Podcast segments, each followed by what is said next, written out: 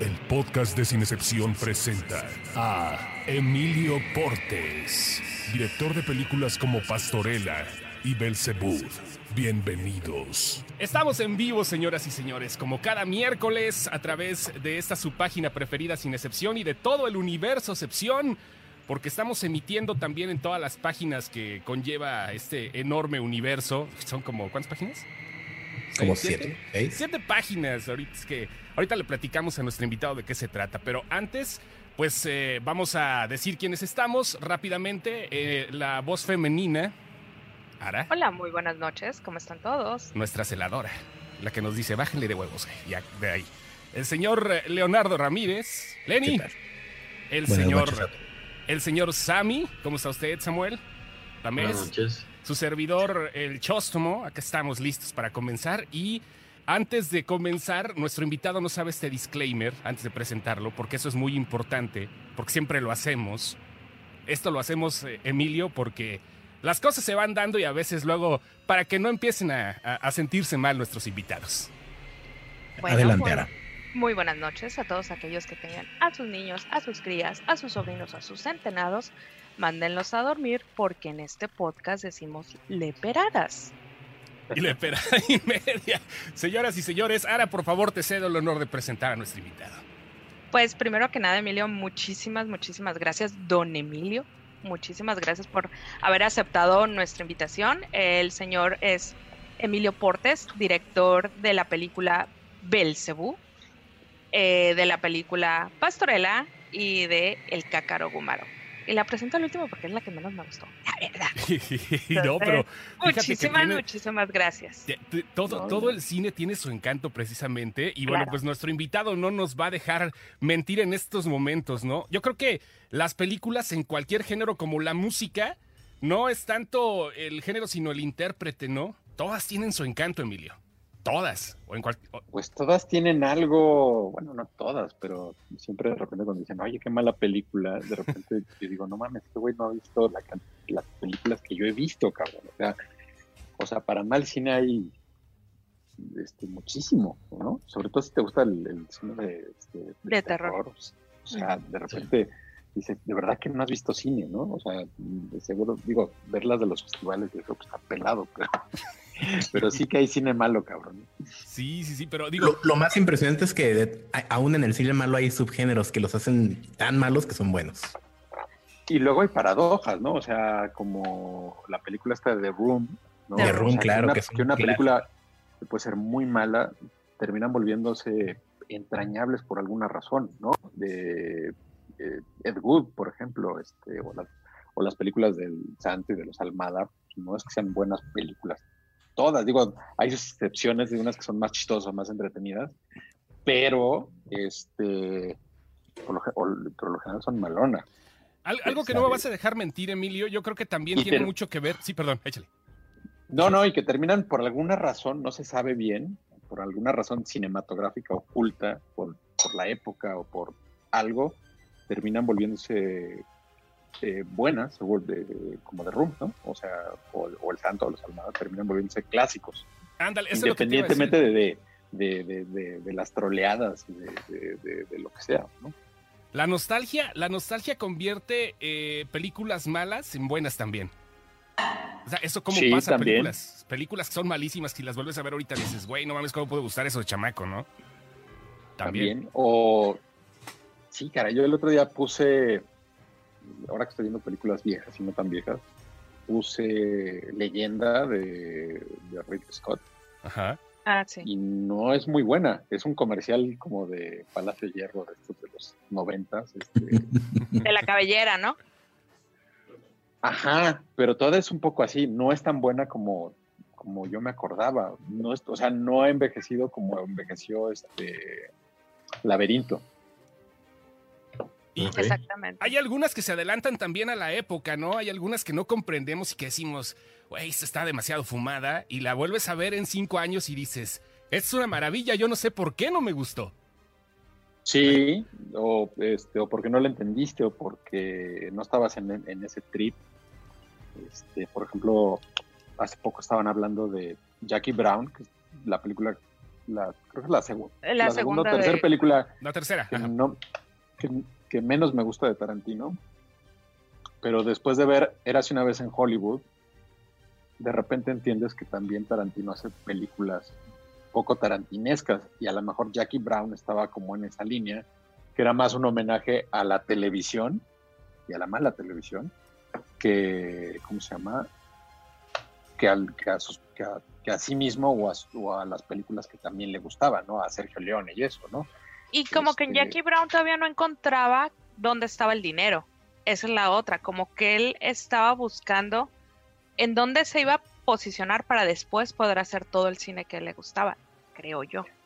No, porque la segunda es Pulp Fiction y yo creo que Perros de Reserva y Pulp Fiction, justo Pulp Fiction tiene lo que tienen todas las, bueno, las no las buenas, pero la- a mí las que me gustan, este rollo pop, ¿no? De- de- del cine de, de artes marciales y El y, el terror, y, o sea, pero Jackie Brown creo que es una película que, es- que, que a lo mejor si se estrenara ahorita después de hacer eh, una vez en Hollywood dirían, no hombre, pues es, es- es Tarantino haciendo algo nuevo, ¿no? Que al- ya lo había hecho. Claro. Bueno, ta- digamos, yo Jackie Brown fui con mucha ilusión, no me gustó, este, y la, ten- la tengo que es de las que tengo que volver a ver. Es de las menos violentas también de Tarantino, ¿eh? Creo que nada más hay una escena donde, digo, aparte de los pies de, ¿cómo se llamaba esta actriz? Este, Jenny eh, Fonda. Este. Jane Fonda. Jane Fonda, Ah, sí, Jane confundiéndola con su mamá, con su tía. Este, pues sí, ¿no? Digo, casi la- es la menos violenta y a lo mejor la que tiene la historia más eh, eh, enredada hasta cierto punto, pero pues digo, aparte sí es referente, ¿no? Es, es referente como la peor de Quentin Tarantino que se tiene que volver a ver ahorita en estos momentos. Bueno, no ahorita justamente, pero pues igual. En cualquier chance es bueno. Yo la revisité hace como un año y medio y la verdad sí me gustó mucho, ¿eh? Jackie Brown, si no la han ¿Y ya, visto. y, y ya habías, ¿Y ya habías visto Era una vez en Hollywood? No, no, pero también la amé. Mm. Sí, un mamó, ¿eh? Te- Digo, Mm. todo depende también del estado de ánimo, ¿no? Tú como, por ejemplo, has dirigido comedias, comedias absurdas, has dirigido, este, eh, pues terror ahorita, horror con uh, Belzebud. ¿Es tu estado de ánimo o qué te dice, oh, quiero entrarle a este lado? O, o es como que la madurez que vas ejerciendo en tu, en tu carrera? Digo, igual a lo mejor estás Pues triste y ahorita la que sigue es, una, es, es algo dramático, ¿no? No sé. Pues ojalá fuera así, güey, cosa que, que tuviéramos puesto según nuestros estados de ánimo de tener más películas buenas y malas, ¿no? Pero no, todas las películas previas tienen eh, una gran dosis de terror, ¿no? Lo que sí son muy fársicas, ¿no? Sí, sí, sí, es la básicamente judiciales contra exorcistas y, y es un homenaje, como dicen ahora, es una carta de amor, pues será una carta de amor al exorcista, pero Sí. entonces pues sí, es, es una parodia del exorcista tal cual, o sea, no hay un plano que más lado del exorcista.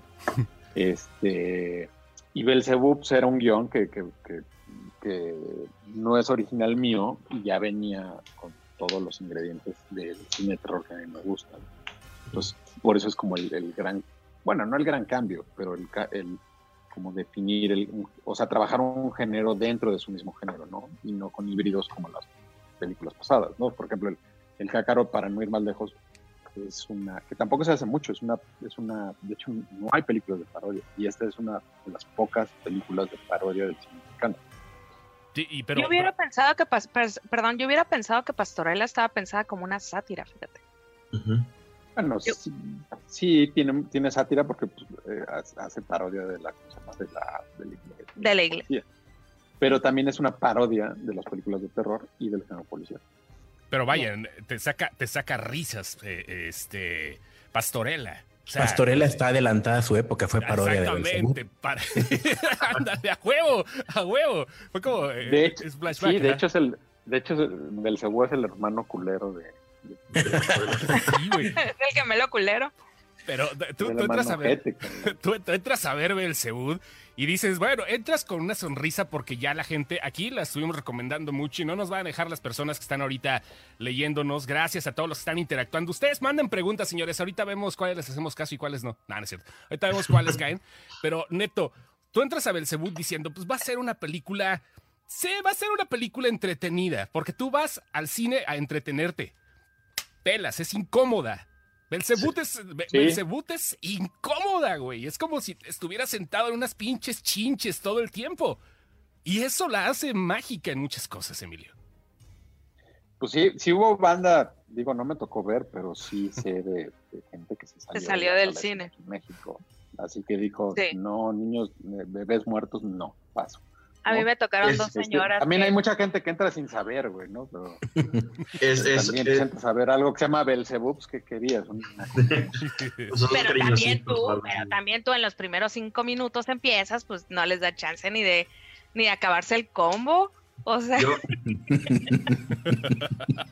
Cu- A mí me cuando, el vi- combo, ¿no? cuando vi esa escena de, señoras. del- de los niños, y sí me quedé, nada, no lo van a hacer. No, y luego, ay, güey, sí. No, se no, huevos, Sí, ¿no? mi primer mensaje a, a Ara cuando yo la estaba viendo fue a la verga. Sí, a mí sí me tocó ver dos señoras que se salieron del cine.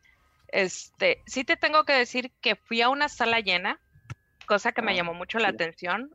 Vivo en Mexicali, entonces aquí sí hypearon mucho el asunto de que el scouting era de Mexicali y que era una coproducción de UABC. Yo no Sí. sabía hasta que, que la fui a ver y estaba, algunas personas estaban comentando eso, y dos señoras se pararon y se fueron, así.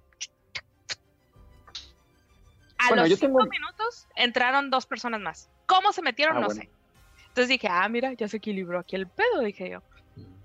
La segunda vez que la fui a ver, a ver, igual sala llena. Aquí la película tuvo sala llena creo que tres semanas. Que eso te dice... Pues fue, fue de las plazas donde mejor le fue, digo, dentro de lo eh, regular que le fue a la película, porque no fue un éxito. Este, eh, do- los lugares donde más entradas tuvo fue en Tijuana, Cali, eh, San Luis Potosí. Es que aquí vemos buen cine, pues, o sea, estamos Sí. acostumbrados. Estamos acostumbrados. Aparte, una pregunta que, ¿cómo llegas al scouting de Mexicali? O sea, alguien te dijo, güey, Mexicali está bien pinche tétrica, güey. La chinesca, o sea, no vas a ocupar nada más. O, ¿cómo llegas? Pues tenía vari- varios cuates de la UABC, ya había ido bastantes años eh, recurrentemente a dar clases y en este, bueno, no clases, sino cursos.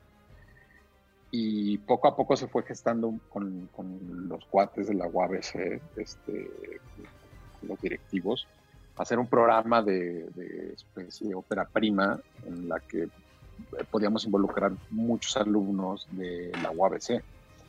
Y, este, y eso estuvo padre y funcionó. O sea, tuvimos eh, de tener un ejército de casting, de asistentes de dirección, de arte también. eh, y, este, se jalaron a mucha gente, eh, producción se diga. Y muchos se, se, o sea, acabaron la o sea, se fugaron, otros regresaron a acabar la carrera y muchos están instalados ya profesionalmente. Muchos de ellos fueron a, a hacer Roma, a hacer Sonora. Este, Ah, qué padre.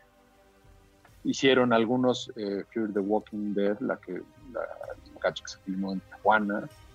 Entonces, pues sí, de alguna manera dejamos ahí como, como una pequeña, no escuela, porque la escuela está, este, forma, este, Digamos que los encaminaste.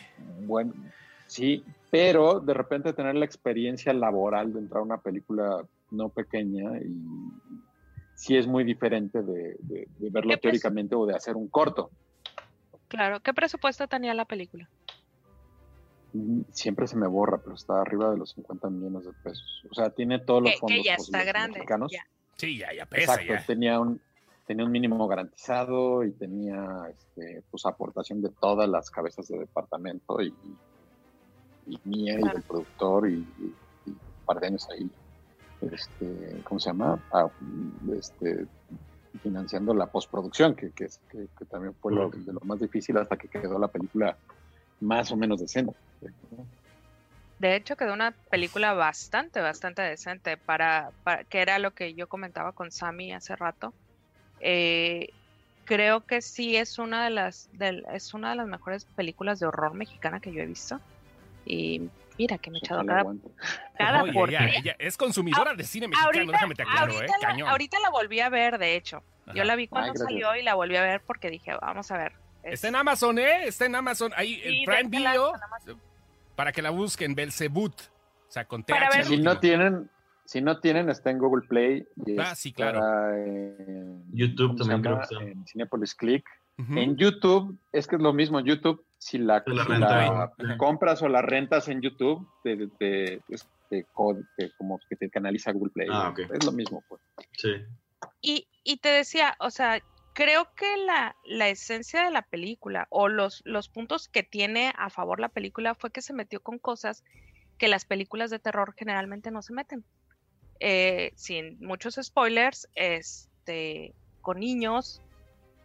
Con es- niños, sobre todo. Con niños. a- con abres, niños. abres Con niños más grandes y con niños más grandes todavía. abres una primera escena en donde, en donde está muy fuerte y, y, eh, eso yo ni siquiera me había dado cuenta hasta que la persona con la que fui a verla al cine, que es súper fan del terror, ahí sí me da tres cachetadas y me deja en el piso, me dijo, ¿sabes qué? Es que el terror casi nunca se mete con los niños y casi nunca se mete con las figuras religiosas tal cuales, se mete con la religión Sí, pero no una figura religiosa. O sea, no vamos a ver fuera de los acólitos de la religión, no vamos a ver que la religión interactúa en el terror, ¿no?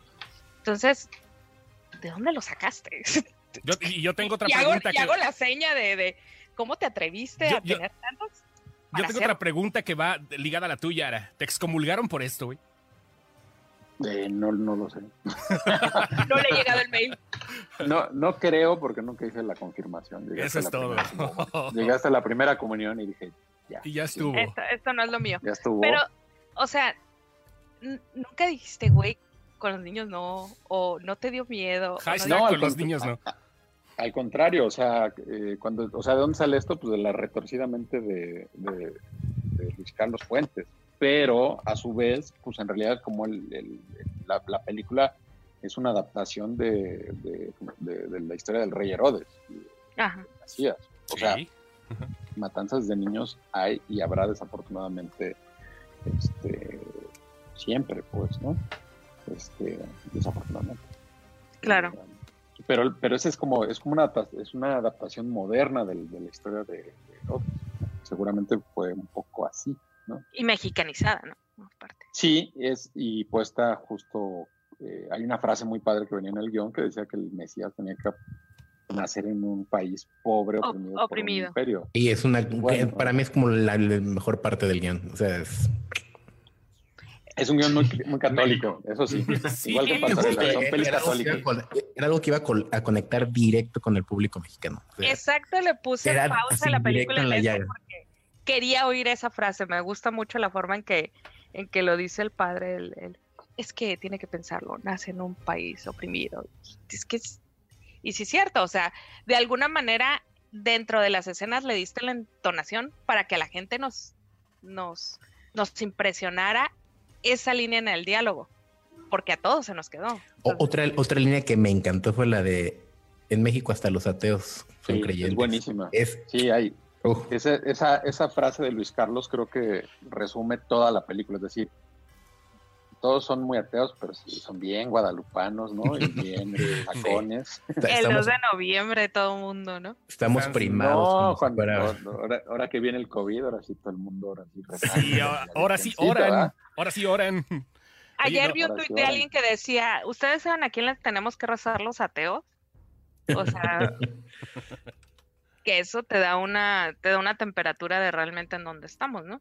Y aparte México quiere un. México quiere un Mesías, o sea, la- el país quiere un Mesías, vaya, bueno. No voy a Pues ya empezar a tocar no- jaló, ¿no? No, tuvo No, yo me refiero realmente, México quiere que nazca acá el, el- el- la segunda venida de Jesucristo. Por eso Pero México tiene figuras tan importantes como el Ayate de Juan Diego, la Virgen de Guadalupe, tiene un santo por cada municipio del país. México es México, México está llamando a las divinidades de alguna forma, ¿no? si un futbolista en cada hijo te dio, ¿no? Ándale, también. Se la rodilla y, y- o sea, todo el, mu- todo el México, todos los mexicanos somos futbolistas en potencia, ¿no? Hasta que llegas a tercero de primaria. Ándale, Es te que- chingas la rodilla, como dices. Sí, es ¿no? cierto. Hasta que te chingan la rodilla, cabrón. ¿no? Efectivamente. Sí, no, el mexicano vive esperando el, el gran milagro, cabrón. Siempre, ¿no? Siempre. Y ahorita que estábamos hablando justamente de esta película de Belzebud, que eh, volvemos a recomendar, ya están eh, haciendo las preguntas por acá, gracias a toda la gente que está preguntando. Eh, ya están poniendo el hashtag con los niños 2 y lo están poniendo en el Facebook. Si se la mamaron, perdón. Están ¿Qué preguntando pone? justamente, hashtag con los niños no. Lo están poniendo. ¿Cuándo, se acaba- cuándo regresa- cuándo regresamos a la normalidad? Ándale, exactamente. Oye, preguntan acá, hablando de Belzebud y hablando del trabajo, ¿cómo es trabajar con Joaquín Cosío? Bien, pues a toda dar, este, Joaquín lo conozco ya, lo conozco desde que salí de la escuela de cine, mi tesis la, la hice con él.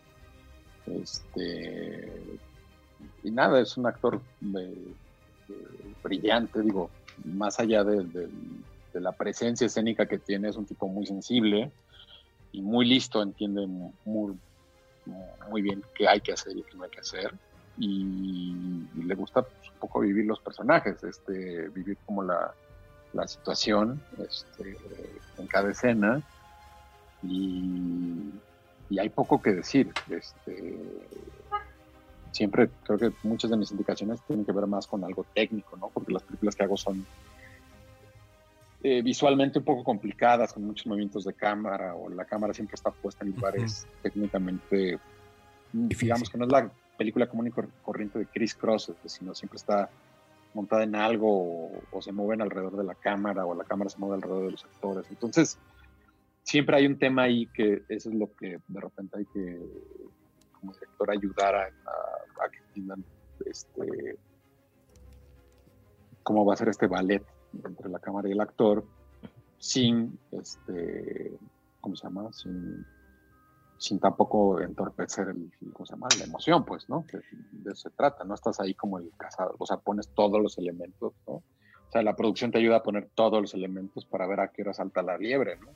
Que esa es otra, un, un paréntesis bien interesante es que, que a mí me pareció, aunque suene muy de mamador, la edición, los cortes de, fotográficos son precisos, ¿no? No te sobra ahí segundos en cámara de nadie, o sea, todo está en su lugar. Sí, ahí el trabajo de, de Ríos, el editor, que editó todas sus películas. Con este estamos particularmente muy contentos porque hubo decisiones fuertes. y, Este, damos 40 minutos muy buenos a la película. Fueron al, al trimero. Hace el porte Scott. Sí, el. Release Es que no hay porque, ni debería haber, porque en realidad la película nos gusta mucho con el ritmo, Tal con el está. timing y como quedó. Y creo que está al límite de ser una película larga, pero no lo es, ¿sabes? Es como cuando a dice, cansar, ¿no? Sí, es, y, y- y muchas cosas las dejamos largas para generar cierto suspenso o cierta incomodidad, este, o que entraras en el mundo, sobre todo si la, la viste en una sala de cine, ¿no? El sonido realmente te mete. Una cosa Este- importante, el sonido. Uf. Uy. Pero, pero por ejemplo, no creo, por ejemplo, Ari Aster, que, por ejemplo, yo soy de los que sí les gustó Midsommar, pero de repente él dice que hay una película con una hora más, que dices, no, güey. No, no la aguanto. O sea, Era una de las preguntas que te tenía acá. que, o sea, eh, justamente lo acabas de decir, pero bueno, la voy a adelantar. ¿Ari Aster o Robert Eggers? pues yo creo que eh, los dos me parece que son buenísimos. Eh, eh, la verdad es que he disfr- he disfrutado sus dos películas, sus- las dos películas de cada uno.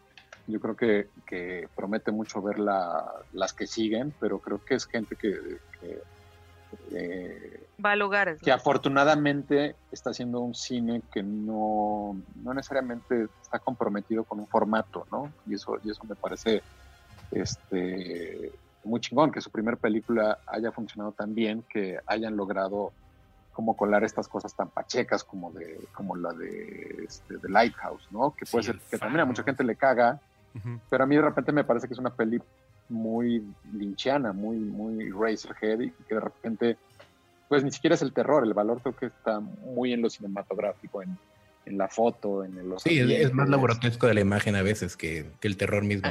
Y el valor que actoral creo- también. Claro. Exacto, y, o sea, tiene más peso el, el, el- el- el mood, lo que te provocan los actores, ¿no? Y lo que están haciendo los actores, que realmente si la película se entiende o no, o sea, se, se vuelve un poco irrelevante. Este, en ese sentido, creo que tiene como esa virtud que tiene muchas de las películas de Lynch, que de repente, pues sí hay una línea narrativa, pero de repente no, y no importa. mejor, porque ese, ese es un tipo de cine que pocas veces se ve, pues, ¿no? ¿Cómo, Este, cómo para qué?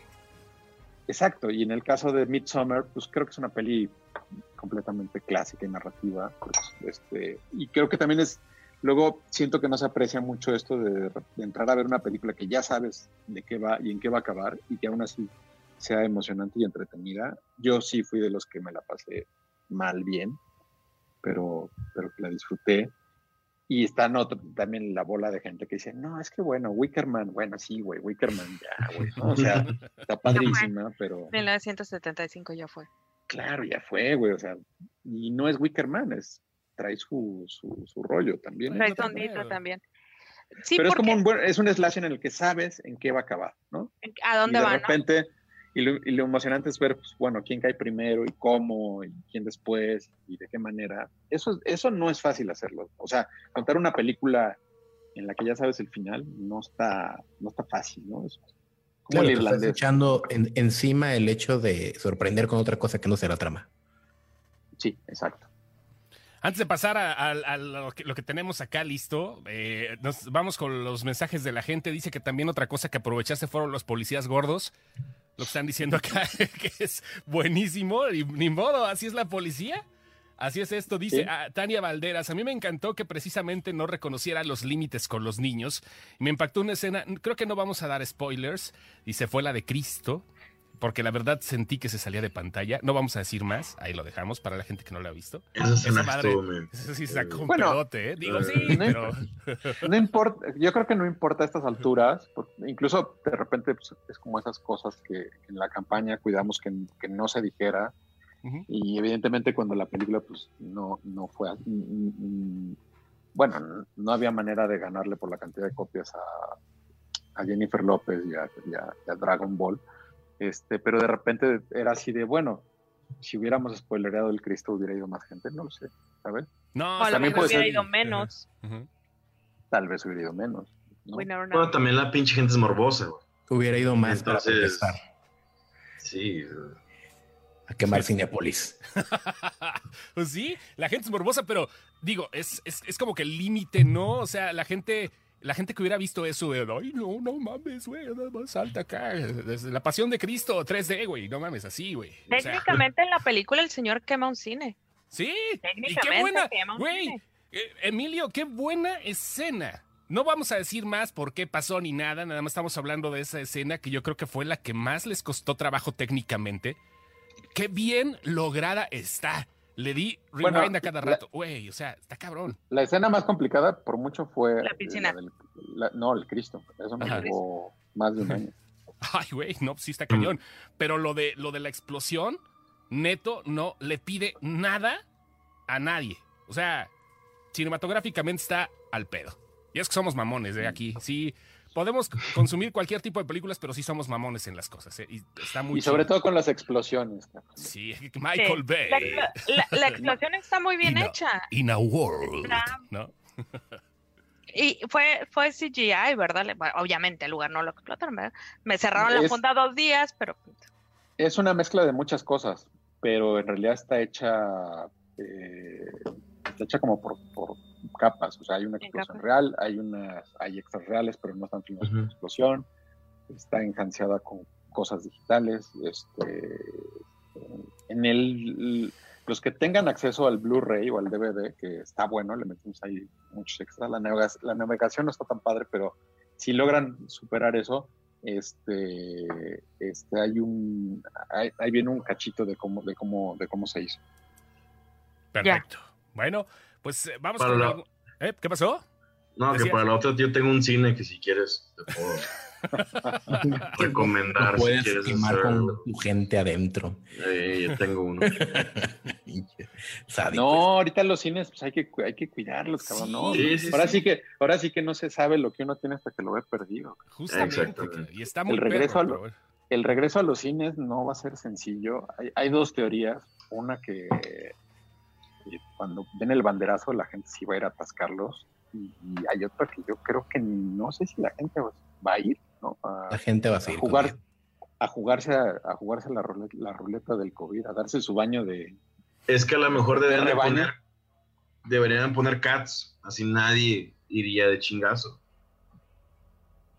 Pues ponen, cual- ponen muchas de esas y la gente va. En, en- en Hong Kong van a reabrir con eh, la del Caballero de la Noche, con la trilogía de Nolan.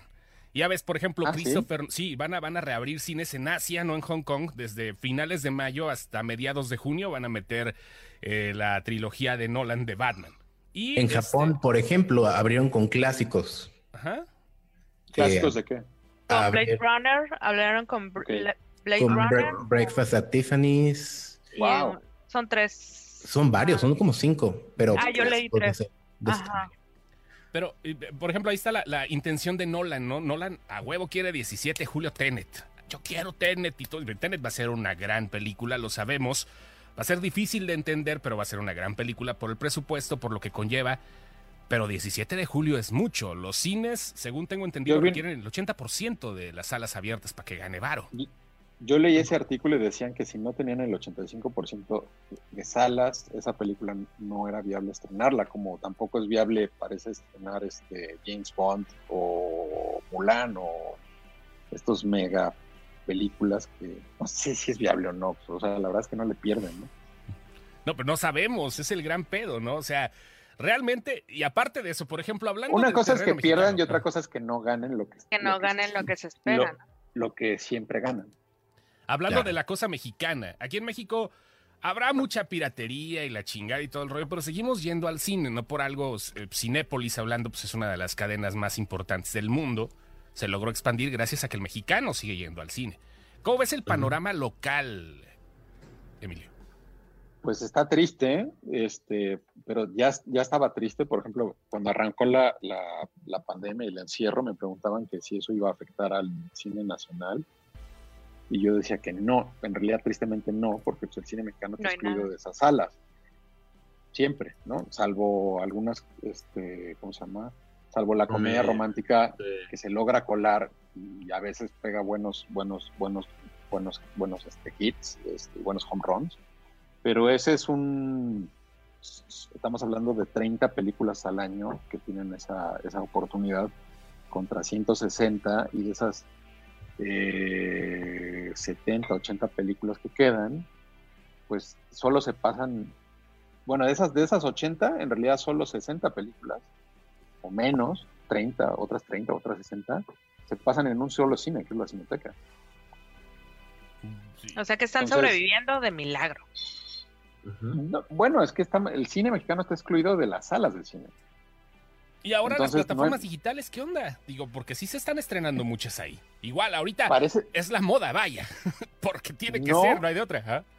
¿Y no, así? parece que sí, pero no es cierto. O sea, este, quien está poniendo un poco el, el- el- el- el- la prueba ahí es Amazon. Está Amazon. estrenando películas de, de videocine y que qué bueno que las está estrenando entre esas Belzebú y mucha comedia romántica. Pero encontrar películas mexicanas en Netflix está cabrón. O sea, te tienes que meter como Sí. tres, este, tres ventanas y películas hay no más de 30, de 20 o 30. El otro hay- día me puse a contarlas más. ¿Cuántos son? y sí, conté 27 películas, pero igual a lo mejor se me, se me fue alguna. No, entonces el cine mexicano Blim, también pero es- ya no. entonces el cine mexicano también está excluido de ahí, ¿sabes? Entonces, este, está grave, también está grave que, que- que no hay una política cultural, ni una visión cultural, ni de inversión, ni de identidad. Este, a lo que se le está recortando cabrón ahorita es a la cultura. Y lo que uno se pregunta es, ok, le estamos recortando por el COVID, pero ¿cuándo, va a re- ¿cuándo van a reincorporar ese dinero? Y por lo general, cada vez que hay recortes culturales, No los devuelven. No Y se devuelve. Y, y se dan las fugas de talento, vaya. A final de cuentas, no solamente hablamos de directores o actores, sino también del personal técnico que se va a otros países a laborar. ¿Por qué? Pues porque se le brinda la oportunidad y obvio trabajar en Estados Unidos, en Francia, a lo mejor es muy distinto a lo que se vive aquí en México porque allá sí aprecian la cultura, vamos, ¿no? Eso es lo que se puede empezar a ver aquí también en el país. Y otra cosa, creo que también la inversión que se está dando es en las series las series mexicanas que ahorita están haciendo otro tipo de cosas. Estábamos platicando con el guionista de Sueño en otro idioma, que es la vez pasada lo tuvimos acá afortunadamente, que es este pues una Carlos gran Contreras. película, Contreras. Carlos Contreras, exactamente. Este, y bueno, pues hablaba acerca de eso, ¿no? Que las series son las que ahorita están funcionando para poder ah, pues abrazar un poquito a las, a las personas que les gusta hacer cine. Él está Pues junto mira, con su hermano y- haciendo el Chapo. Sí, la política cultural la, la va a dictar, la está dictando los extranjeros, los streamers en este caso. Este, un buen ejemplo es este, por ejemplo, Luis Miguel. Te puede gustar o no te puede gustar, pero hace mucho no teníamos un villano tan pope, o sea, tan popular como, Sí, como- ya huevo. Luisito Rey. ¿no? desde, desde Catalina. Krill, Creo que desde había Catalina Krill no teníamos un villano tan... Un villano de categoría, como decía el Guasón, ¿no? No, no, no, y que tanta gente coincidiera en que era un villano y que lo odiaban. Sí, Eso, claro. eso quiere decir que realmente estaba haciendo bien su chamba. María Rubio contaba una historia de que había dos personas que le habían cacheteado en la calle. Entonces, eso te dice de a qué nivel cultural llegó el personaje. Y, y, y Luisito Rey, pues ve toda la memorabilia que le sacaron. O sea, sacaron almohadas, sacaron este. Lo peor que me tocó ver fue una vacinica. Con la cara de Rey. Y dices, güey, no mames. También Netflix sabe meterle lana. No, pero esto lo sacó la gente. Lo que a mí me tocó ver fue, fue gente de a pie que, que, que fabricó todas estas, estas fregaderas, ¿no? Porque al fin. Y, y volvemos a lo mismo. Si hay lana, como tú dices, si hay una lana, hay una campaña, y si hay una campaña, la gente entra. Porque al final las comedias románticas que hemos estado viendo es porque traen toda una campañota atrás que ya le dijeron a la gente que la tienen que ir a ver. En este caso, tú con Belcebú, ¿qué fue lo que hiciste? Porque Mira, yo no necesariamente coincido con eso. Yo creo que, eh, y a lo mejor cambian las cosas ahorita todo el Ajá. juego, pero creo que la gente desde hace varios años este, dejó de decidir lo que va a ver en el cine. O sea, yo creo que mm, eh, no, la gente no entra a ver las comedias románticas. O sea, no puede ser que el mexicano solo quiera ver un género de cine protagonizado por los mismos Los actores mismos. Esto yo creo que tiene que ver con, con, una, con una pequeña este, ventana que hay, afortunadamente, en la que se pone eso y no se quita, como las películas americanas. De repente se estrenan películas americanas eh, con cantidades de copias gigantes que vienen este, troleadas y son malas y, y aquí funcionan. Y funcionan porque no mueven el número de copias. Si tú no mueves el número de copias, la gente va a entrar de todos modos a esas películas. claro, Entonces yo creo que eh, el cine o los cines, el theatrical, en México se volvió como la televisión de los 80s, 90s. Es decir, Es lo se que van, a com- se van a comer esta, les guste o no les guste, ¿sabes? Este, no, Y al final no eso no es una campaña. No, No, es una imposición. ah, bueno, pues sí. O sea, Sí. no hay, o sea, la campaña la acompaña pa- para, que te enteres, porque también ahorita estamos viviendo una época, como decía Scorsese, que ya no es tan importante la película, sino lo que se habla alrededor de la película, incluso sin haber visto la película, lo que decía este el, director de la cruda, ¿no? Del Guasón, decía, güey, me agradezco mucho que estén haciendo muchos memes y reseñas del Guasón, ¿no? Que todo el mundo hizo su reseña del Guasón. Dice, pero me sorprende más que la gente la está reseñando sin haberla visto. Ándale. Oye, pero es que todo tiene que ver también, y me voy a meter un poquito en tu trabajo, porque realmente si hablamos de que el cine mexicano es lo que está pasando ahorita, es que también, aunque falta apoyo, les faltan huevos a los directores y a los que proponen cosas como tú, vaya, como Sueño en otro idioma, como el mismo, el mismo Cuarón con Roma, vaya. O sea, son cosas que de una u otra forma le tiene miedo la gente a proponer. Lo- eh, la Mm. Dime películas de terror, no sé, digo, yo sé que de repente no, No. es que tú lo digas, pero, pero este, es complicado que algún... Es, es más fácil para un director hacer una comedia romántica en México que meterle huevos a otro género. Es que no es, no es de huevos o no, o sea, las películas ahí están atoradas Sí, y ahí están guardadas. Y pero no se llegan a pasión. ¿Cómo lo hiciste? Es pasión, Pero huevos. no, la pasión sí, pero las películas, insisto, hay de esas 160 películas que se hacen al año, 80 no se estrenan, o sea, no llegan. O Y sea, ahí las que llegan, y las que llegan, llegan a la cineteca, que es, que es como un, es- también es como un, un, un, un- Un placebo. No, no, no. Bueno, sí, pero es un, Es donde los este, sueños van a es un multicine, es un multicinema de, de cine, de cine de festivales y extranjero, donde no se pasa gran cine, tanto cine mexicano. O sea, está compitiendo con el re- con los clásicos viejos, con, con las películas de los festivales y, y tampoco es como la, y es la única es el único cine, pues. Los Sí. demás son pequeños cines eh, muy chiquitos que para sobrevivir también tienen que pasar cine de arte Avengers. y, y también tienen que pasar Avengers. O sea, Oye, muchos ah, cineclubs chiquitos que y eso me, lo- me tocó como vivirlo con, con el rollo de Belzebud, ¿no? Después de que tuvo esta theatrical eh, muy breve, este, luego le dimos un, un reboot en el circuito comercial, y pues más o menos me tocó seguir, no ir a todos, pero sí seguir bastantes cines este, independientes y, y cineclubs, y, y es cierto, tienen que pasar Avengers, tienen que pasar otras cosas, Sino Pues, porque no, no sobreviven, ¿no? Pero, porque pero culturalmente estamos rebasados. ahí- ahí va la Claro. pregunta, entonces, ¿tú cómo lo hiciste? ¿Cómo llegaste al mainstream? Con Belzebud. Digo, yo sé que a lo mejor tú dices, lo dijiste al principio de la entrevista, que te fue más o menos, pero ¿cómo lo hiciste? O sea, es- está cabrón que alguien te diga en México, voy a apoyar algo que va contra los valores de todos. ¿Cómo Mira, lo hiciste? realmente, realmente eh, creo que un poco ahí eh, hay que decirlo, o sea, realmente eh, Videocine, que son los que eh, producen y hacen comedia romántica, y más videocine. malas, son los que apostaron por hacer una película de infanticidios y de, y de, y de esculturas religiosas poseídas. Sí, Y ellos, y ellos, De y ellos estaban- loco. están- no, y ellos están muy contentos con la película y no con el desempeño. Este, les hubiera encantado también que, que le hubiera ido mejor. O sea, están orgullosos de la película como película, pero, pero competir contra Dragon Ball, o sea, por ejemplo, nosotros, cuando, cuando salimos, Dragon Ball tenía 3.000 copias. Nosotros teníamos 800. No, pues Jennifer Lopez tenía 2000. Aquaman, que estaba en su cuarta o quinta semana, tenía también 2000. Y Creed, que tenía 1500 o 1200, le llegamos a, ¿cómo se llama?, aguantar unos rounds por tres semanas. Y después numéricamente te, te, te- te botan. Pero aquí está. Entonces- o sea, nadie está hablando de no Dragon es- Ball ahorita. La de Broly, Ah, ¿no? No, De Broly, ¿Cómo de esa película, de esa película. Sí, es a lo que se refiere él, que realmente Belcebú fue una película que dejó huella, por lo menos en, eh, a nivel cultural en México. ¿Por qué? Porque Sí, la- ha las tenido- personas que lo vieron les impactó tanto que realmente la, la tienen en una categoría distinta a todas las demás.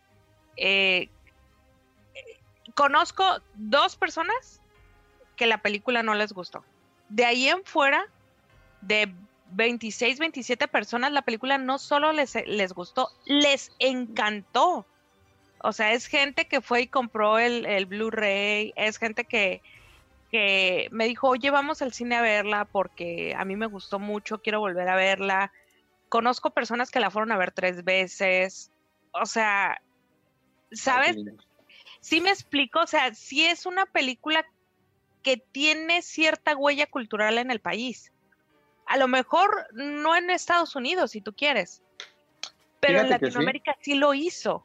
O por en lo menos, Estados Unidos, en Estados Unidos está en una plataforma que se llama Shudder, que es, como especializada en terror. Está en Estados Unidos, Inglaterra y, ah, sí, es cierto. y Canadá.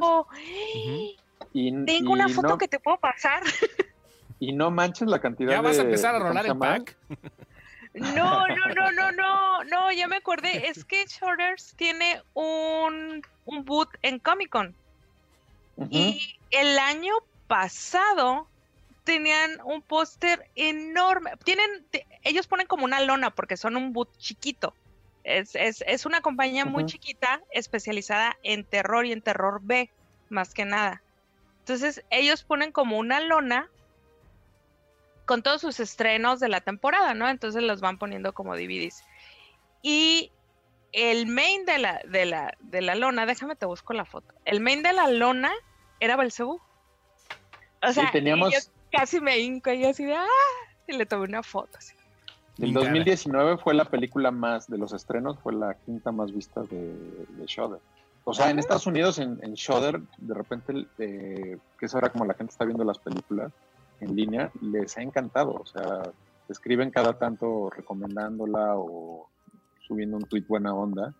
Este, y estamos como muy contentos. Y en y, y nada, creo que aunque la película desapareció como muy rápido de esa cartelera mainstream, este, a poco a poco, como dices, ha ido encontrando su público y su lugar. Y bueno, le faltan años para, ¿cómo se llama? Para que, a ver si esté. consigue hacer, si consigue colarse como Pastorela, ¿no? Que poco a poco es, es una película que se ha vuelto popular, pues, ¿no? Fue por Tepetongo. Fue Por por Tepetongo. Tepetongo. La gente de Tepetongo la, Tío, Es que, es si de algo me acuerdo de esa, de esa película, puedes preguntarme algo y a lo mejor no voy a acordar, pero me acuerdo del Tepetongo. O sea, se me quedó así súper clavado ese asunto. Pero sí, déjame te busco esa foto porque, porque sí está muy padre la foto. eh, incluso les pregunté que si tenían, porque tenían, ellos te dan separadores de libros, te dan botones, y les pregunté que si tenían uno.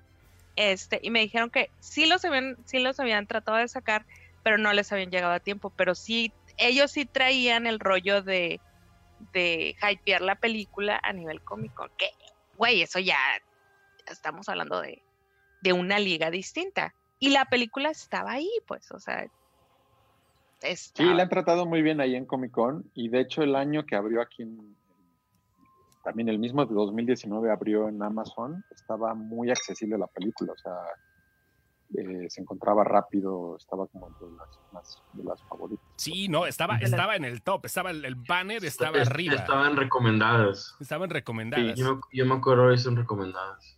Sí. Es que también creo que fue la primera o la segunda que, que estrenó mexicano. No, y llegó rapidísimo después, de, después del estreno de cines, ¿no? De, güey, está Belzebud. O sea, vamos a verla. O sea, igual. Sí, Ah. como cuatro meses después, pero es- también está interesante, por ejemplo, eso que decía Cuarón, que, que el, el cine en línea y el cine theatrical tiene que convivir, seguramente Ramírez se bota de la risa y no es cierto, pero el otro cine, o sea, el cine, de los, los cines pequeños, Art House, que tampoco hay muchos en- como nos gustaría en, en México, creo que sí conviven mucho mejor. Es decir, eh, y a lo mejor el mejor caso es Roma. O sea, no porque la esté ahí la quieres ver ahí, sino si la puedes ver en un cine, la irás a ver a un cine, ¿no? Y creo que ahorita hubo un ejemplo interesante en términos de cine masivo. Esta película de, de los trolls, no me acuerdo cómo se llama. Sí, los trolls. Los trolls de Universal Pictures. Exacto, parece que la estrenaron al mismo tiempo, ya en la, en la última eh, colita antes de encerrarse. Como en tres autocinemas nomás. le estrenaron al mismo tiempo en los cines y en el y en el ¿cómo se llama? y en streaming y le fue bastante bien en streaming. Y Bueno, oye, no oye, Netflix- los cines. Hoy en Netflix ya estrenaron la de Gentleman. O sea, no hay Sí. otra. O sea, la- ¿Esa es, de, esa es la de Guy Ritchie? sí, la de Guy Ritchie. La Ay, la voy a ver. Hoy, hoy Se la me- estrenaron, ya. Se me viene- fue en el cine esa. Y- Y fíjate, y no por ejemplo, Y no estaba presupuestada, ¿verdad? O sea, ya es que te ponen a final de mes lo que viene el siguiente mes. No estaba, fíjate, ¿verdad? No, no estaba. por ejemplo, con esa película de Guy Ritchie, yo me acuerdo que, que lo platiqué con Leo en su momento. La pusieron el 7 de febrero y para el 14 ya no estaba. Le dieron una semana a la película. No, es En que era, pre- era preestreno. Esa quedó en VIP. Quedó Era preestreno. ajá. Ajá, no, es lo que dice, es lo que dice Sam. Me acuerdo que lo platicamos. La película ya no estaba. Es, y- más pero en aquí- VIP. aquí en VIP tenían, no me acuerdo qué, una de Thor, no sé qué chingados tenían. Per- Y aquí la perdón. Emilio, este güey trabaja con Ramírez, así que ya sabes, o sea, tú puedes tirarle todo lo ¿Quién? que quieras. Es el de abajo, el de cara de bebé, el que no Ah, se ve. el baby face. Oye, pero ¿nos permites leer unas, unas cosas del público, de la gente que nos está diciendo? La escena de Sí, ya Cristo hablamos nosotros mucho. La escena de Cristo viviente de Belcebú revivió el más grande de mis miedos de niño, dice Martín Eduardo Pérez. Siempre miraba las imágenes religiosas y me imaginaba que se movían. Cuando vi la escena, que algo, creo que algo cambió dentro de mí. Te measte, güey, yo creo. En serio disfruté cada minuto, dicen aquí. Eh, eh, bueno, que, que experimenten en abrir los, los cines con Cine de la Regia. Uy, si te digo, Javier Carmona, el Snyder Cut era lo bueno para estrenar y reabrir los cines, dice aquí también Martín. A ver, dicen por acá. eh, Puede ser. los Óscares, ¿qué va a pasar con los Óscares? Si van a darse o no se van a dar. El problema Hay un rumor que se saltan de año, ¿no? Sí, se saltan de año. Sí, están pospuestos. Están, están ahorita, ABC no, no ha contestado si los van a posponer o no, pero el rumor es que están pospuestos a la. Yo creo que van a, van a hacer como un especial, ¿no? O sea, no van a hacer la entrega, pero van a hacer algo. Van a hacer un nombre de todos son ganadores. Tú eres ganador. Y tú Pues, eres ganador. Mira, pues mira, al final de cuentas le, le, ah, le abrieron la puerta al cine independiente, al cine chiquito que, que no tenía tanta lana para estrenarse en Los Ángeles. Es una puertita que se le abrió. Ujú. Qué gachos si se la cierran. La Dice- neta, que, que gachos. Dice aquí, release de Ara Pack. Dice porque se los mandes al el pack antes que al invitado primero a los fans. Dice acá de este lado. Miguel Guerrero, eh, no me gustó mucho en general, dice, aunque la actuación de Cosío me encantó, pero siento que la historia es rebuscada. La escena de Cristo a lo mejor no la entendí. Yo esperaba una comedia romántica, pero voy a verla y, y a redescubrirla, dice Ah, no, Miguel. bueno. No, bueno, Sí, pues, no. sí, sí, pues no mames ¿qué andas tampoco, Miguel. Tampoco Sí, te la, eh, eso te la pareció- prolongues. Ajá. Eso, eso parece reseña de esas de Amazon que dicen, Ándale. no, pésima película. Yo, yo, yo esperaba que saliera Will Smith y no sé qué hace esta persona en la portada. Eh, Este tal Anthony Hopkins, que así, de, de esa, o, o como las de Parasite que dicen, no, qué asco, tenía subtítulos. Preguntas rápidas. Preguntas rápidas, Emilio. Marvel ¿Sí o DC. no? Mm, Ninguno de los dos. Ninguno. A lo parecer ninguno. No, depende, no, Dark Horse, cabrón. Eso es todo. ¿A quién, Muy ¿A quién bien. preferirías dirigir? ¿A Arnold Schwarzenegger o a Sylvester Stallone? Eh, Stallone puede ser, güey. Stallone, no mames, o sea, Rocky me parece que sigue siendo uno de los mejores guiones de- del mundo, ¿no?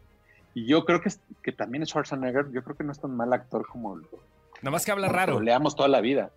Eso sí. No, pero también está padre, ya, ya uno que lo ve a la distancia, dices, qué chingón este güey.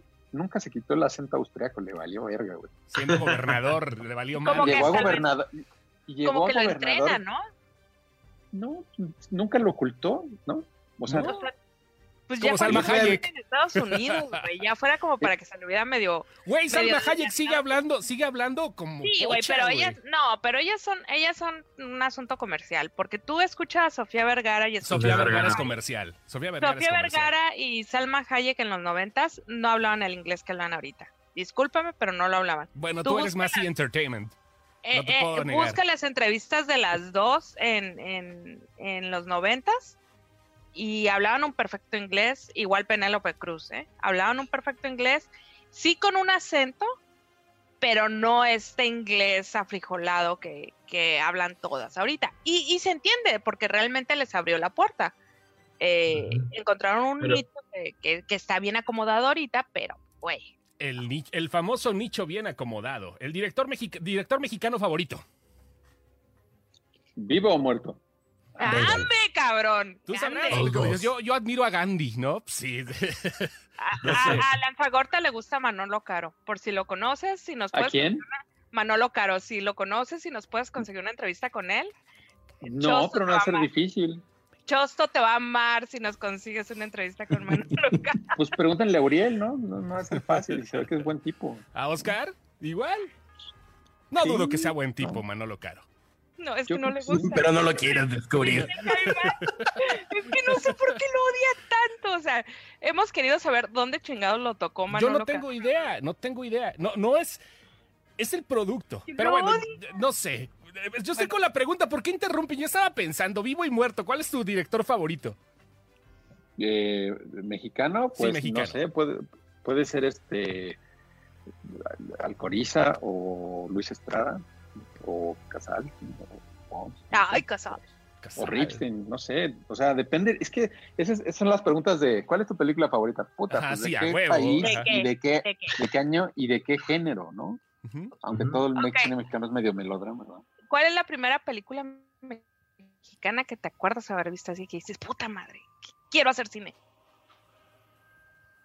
De la primer, pues seguramente alguna cantinflas, ¿no? Mi noche, mi día con el diablo, no mames, es una película que la veo y me sigo meando de risa. Yo creo que puede ser, que- te diría que Tintán, pero esas creo que, no sé, no sé, siempre se me revuelven, pues, ¿no? O sea, Rey del, o la marca El Zorrillo podría ser, ¿no? Ah, la marca del zorrillo. O sea que la comedia, lo tuyo era la comedia. Es que es la más diferente de todas las de Tintán, ¿no?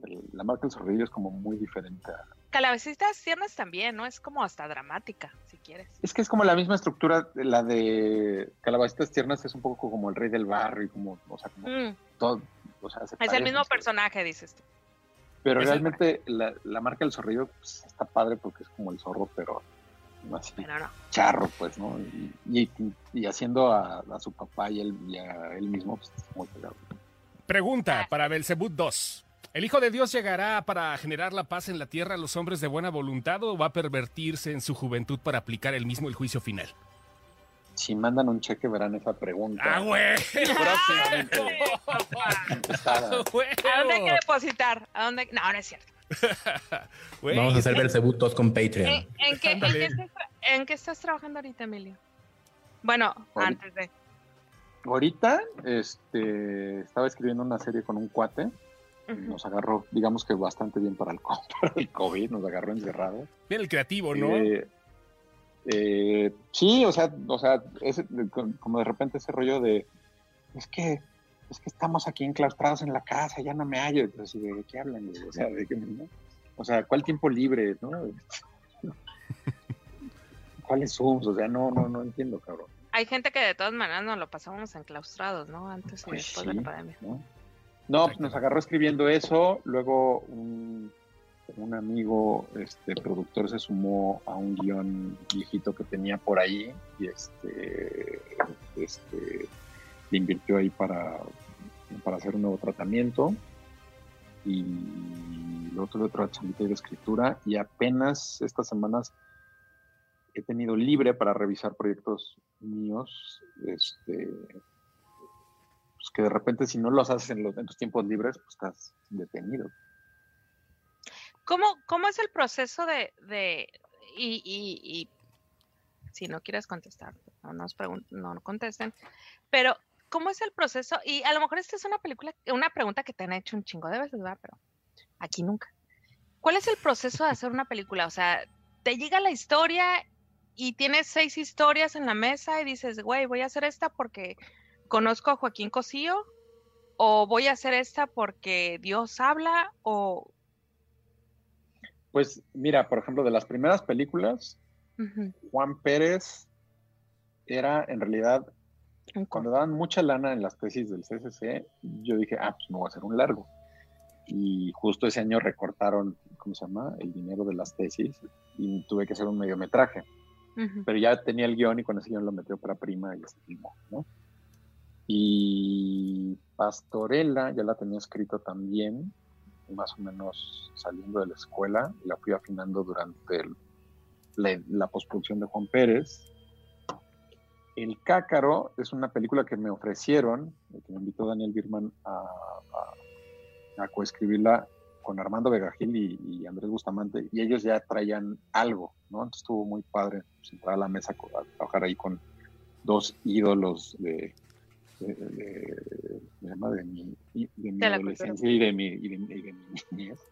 Este, y, y Belzebut, en realidad yo la leí originalmente como jurado de, de algo de guion. Ah, ya. Contacté a Luis y güey, está increíble, me gustaría dirigirlo y pasó un par de años dormida porque la tenía un productor que no hizo nada con la película. Luego la agarramos nosotros, la empezamos a desarrollar, a buscar lana. Y, y ahorita, digo, en, en cada de esos lapsos, pues te vas como llenando de guiones. Y entonces ahorita este, tengo dos películas de terror eh, coescritas con dos amigos, una serie con otro amigo, este, una comedia que sí yo escribí solito, este, y pues eh, en realidad, eh, eh, bueno, y otra cosa que me invitaron a, también a escribir, que está muy padre, también una cosa horror comedy, Ah, vaya. pero todas están formadas como caballos, ¿no? Ya. Ahora sí Está que, esperando que La que salga primero, ¿no? pues el, pues sí, o sea, y- a ver si entran en trifecta, pero con que entre el primero, así como, como yo como en las, en las Un Kickstarter ya, ¿no? de una vez, como va. Eh, Vamos de una vez a darle el crowdfunding, ¿no? Pues órale, estaría bueno, o sea, también hay un proyecto ahí con, con Luis Carlos de, por ejemplo, hacer un, un- una novela gráfica de Belzebú. Ah, mira qué Ah, bien. cabrón. Estaría muy A la perro. madre, Eso estaría, porque se nos, que, se nos quedaron ahí en la edición muchas cosas, ¿no? Entonces, El, este, el mismo corte que dices que está muy largo, ¿no? exacto, pero aparte tiene mucha mitología que está padrísima, que no ocupa. Sí, que le hagan así como Ah, estilo. John Constantine con Joaquín Cosío Pelón. O igual puedes hacer como una especie de pasta dura. Igual a lo mejor no sacar como, como Los un editores asunto ya como, como, como libro, eh, una especie como de libro de película pasta dura en cómic. Creo que en México funcionaría súper bien. ¿eh? Joaquín Constantín. Sí, de- hay un plan también eso de a lo mejor sacar un libro de pastorela, o sea, en ese formato. Es que, ¿sabes Ah. qué pasa ahorita con las editoriales? No andan muy, muy hype, ¿no? Y creo que justo el rollo de los, Del de los, de los libros de mesa no... No es lo suyo.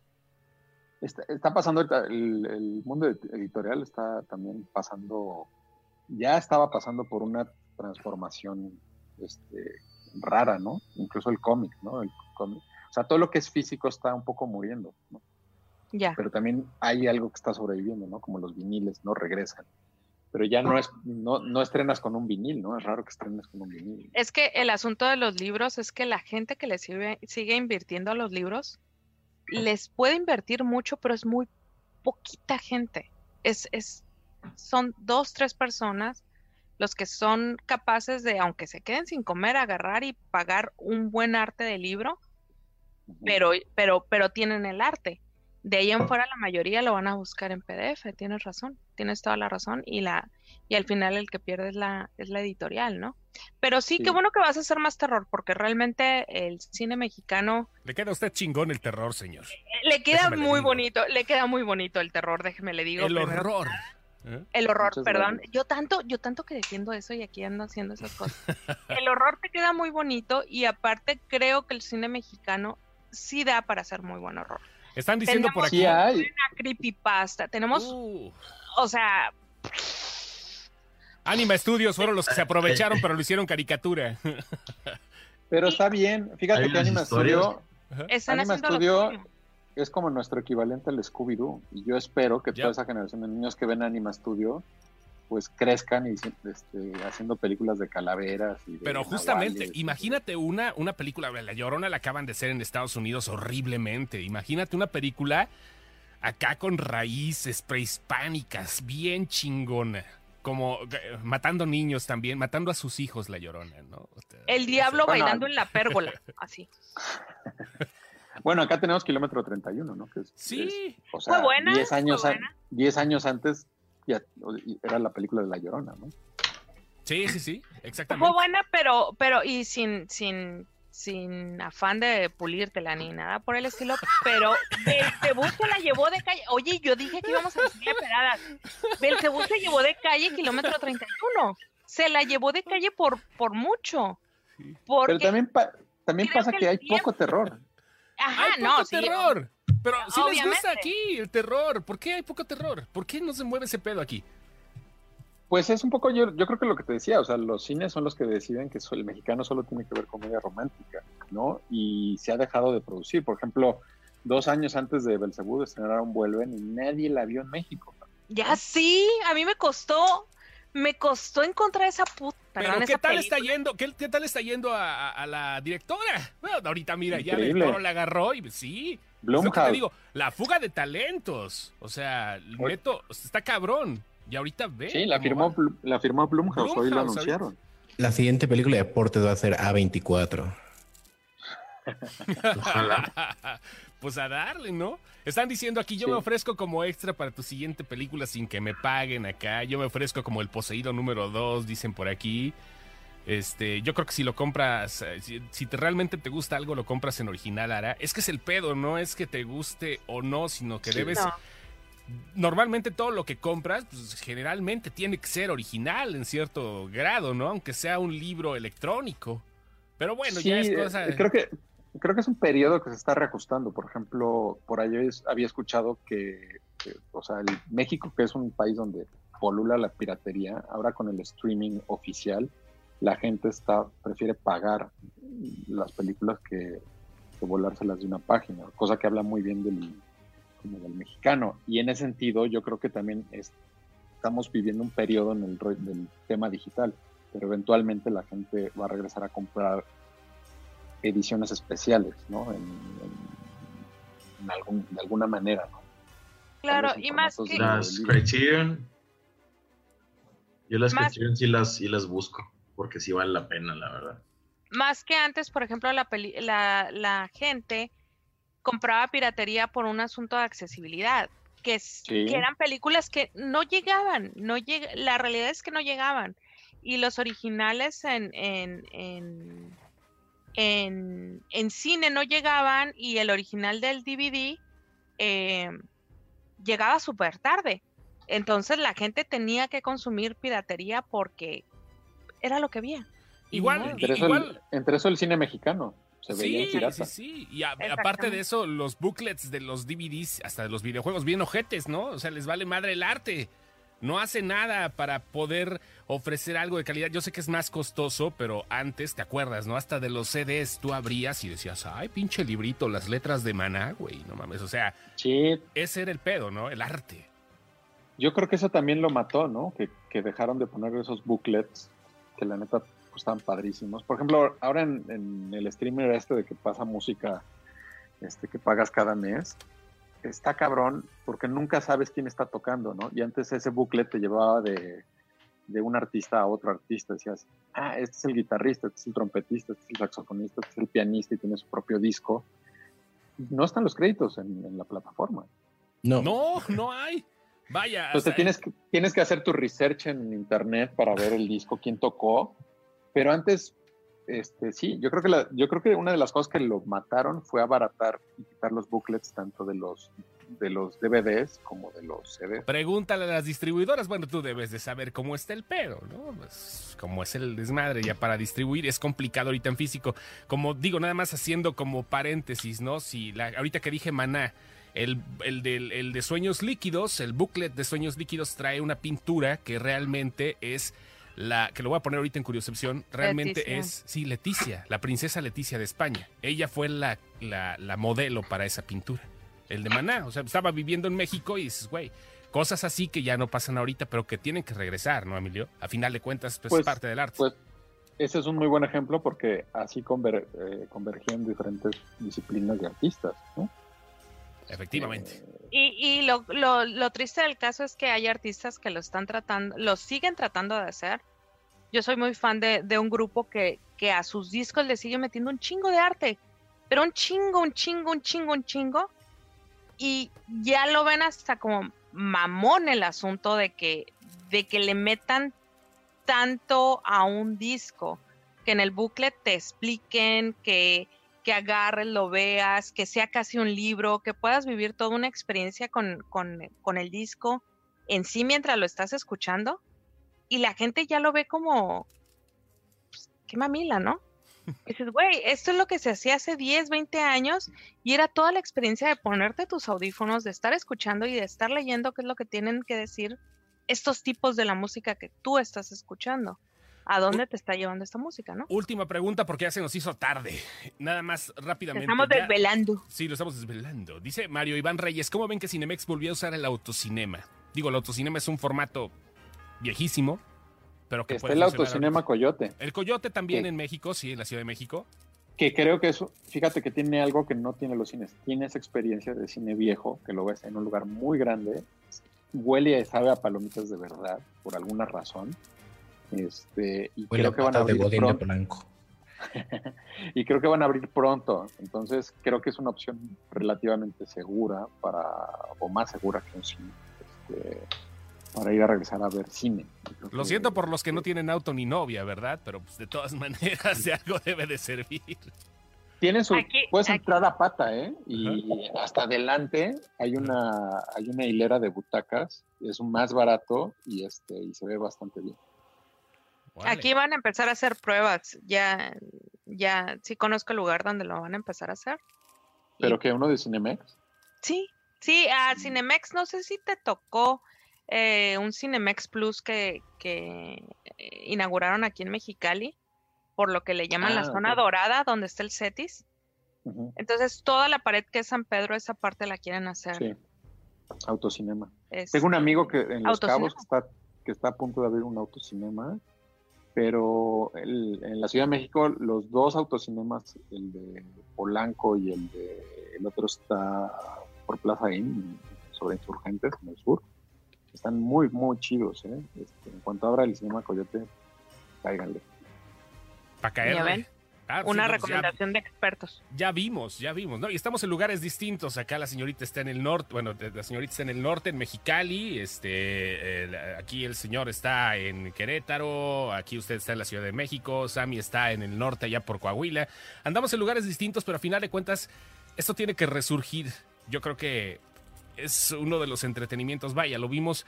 Yo estuve investigando y lo chequé de lo de la pandemia del 2018, la gripe española, que a final de cuentas fue una oportunidad para hacer cine distinto, vaya.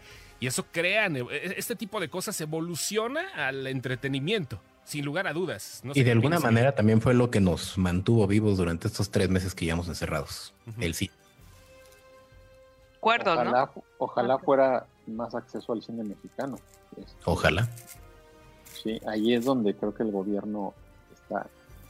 eh, De la chingada, lo puedes decir, no te preocupes. o no, sea, están, per- están perdidos en cuanto, en cuanto a inversión este, cultural ¿no? y de identidad. O sea, sí es grave. O sea, no hay Ahorita precisamente está la discusión del, del, del, Del Fidecine. del Fidecine, o sea, pinches cabrones, no, o sea, no mames, te dan tres centavos y los tres centavos lo quieren quitar, pero aún así quieren que, que, que la gente siga consumiendo cosas a las cuales no le están dando acceso a la gente. Entonces, dices, que es- güey, Es que el problema es que no hay una cultura de la cultura y nuestros gobernantes desafortunadamente piensan que la cultura es elitista y la cultura llega hasta eh, un actor de televisión. Es parte de la cultura, pero no está la cultura. Ojalá toda la cultura tuviera ese, eh, Ese nivel de inversión. esa, esa proyección. Pero Aparte lo que nos tristemente nuestros gobernantes hasta ahí ven. Iniciativa privada, no hay de otra mientras, o sea, los apoyos Y- que están dando las, las este, los, eh, cadenas de streaming, vaya, no hay de otra. Y al final de cuentas, lo que nos ha mantenido cuerdos en este, en este tiempo es la cultura.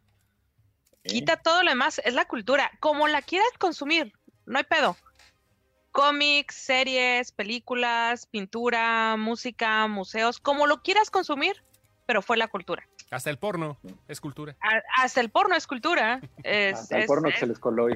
eh, eh, hasta el porno que se les coló hoy es una industria y, y es lo que nos está manteniendo cuerdos a todos, porque terminas de trabajar y ¿qué haces? Te sientas a ver una película. Güey, hasta novelas turcas estoy viendo, no mames. ya también O sea- te la jalas, güey, ya, pero Güey, es Ah. cultura, es cultura, güey, y es empieza... cultura turca. Ajá. Antes de que Eh. Ara nos empiece a contar la, la- la novela turca, No me recuerdo, güey, porque sí nos va a decir que se murió. Fatma.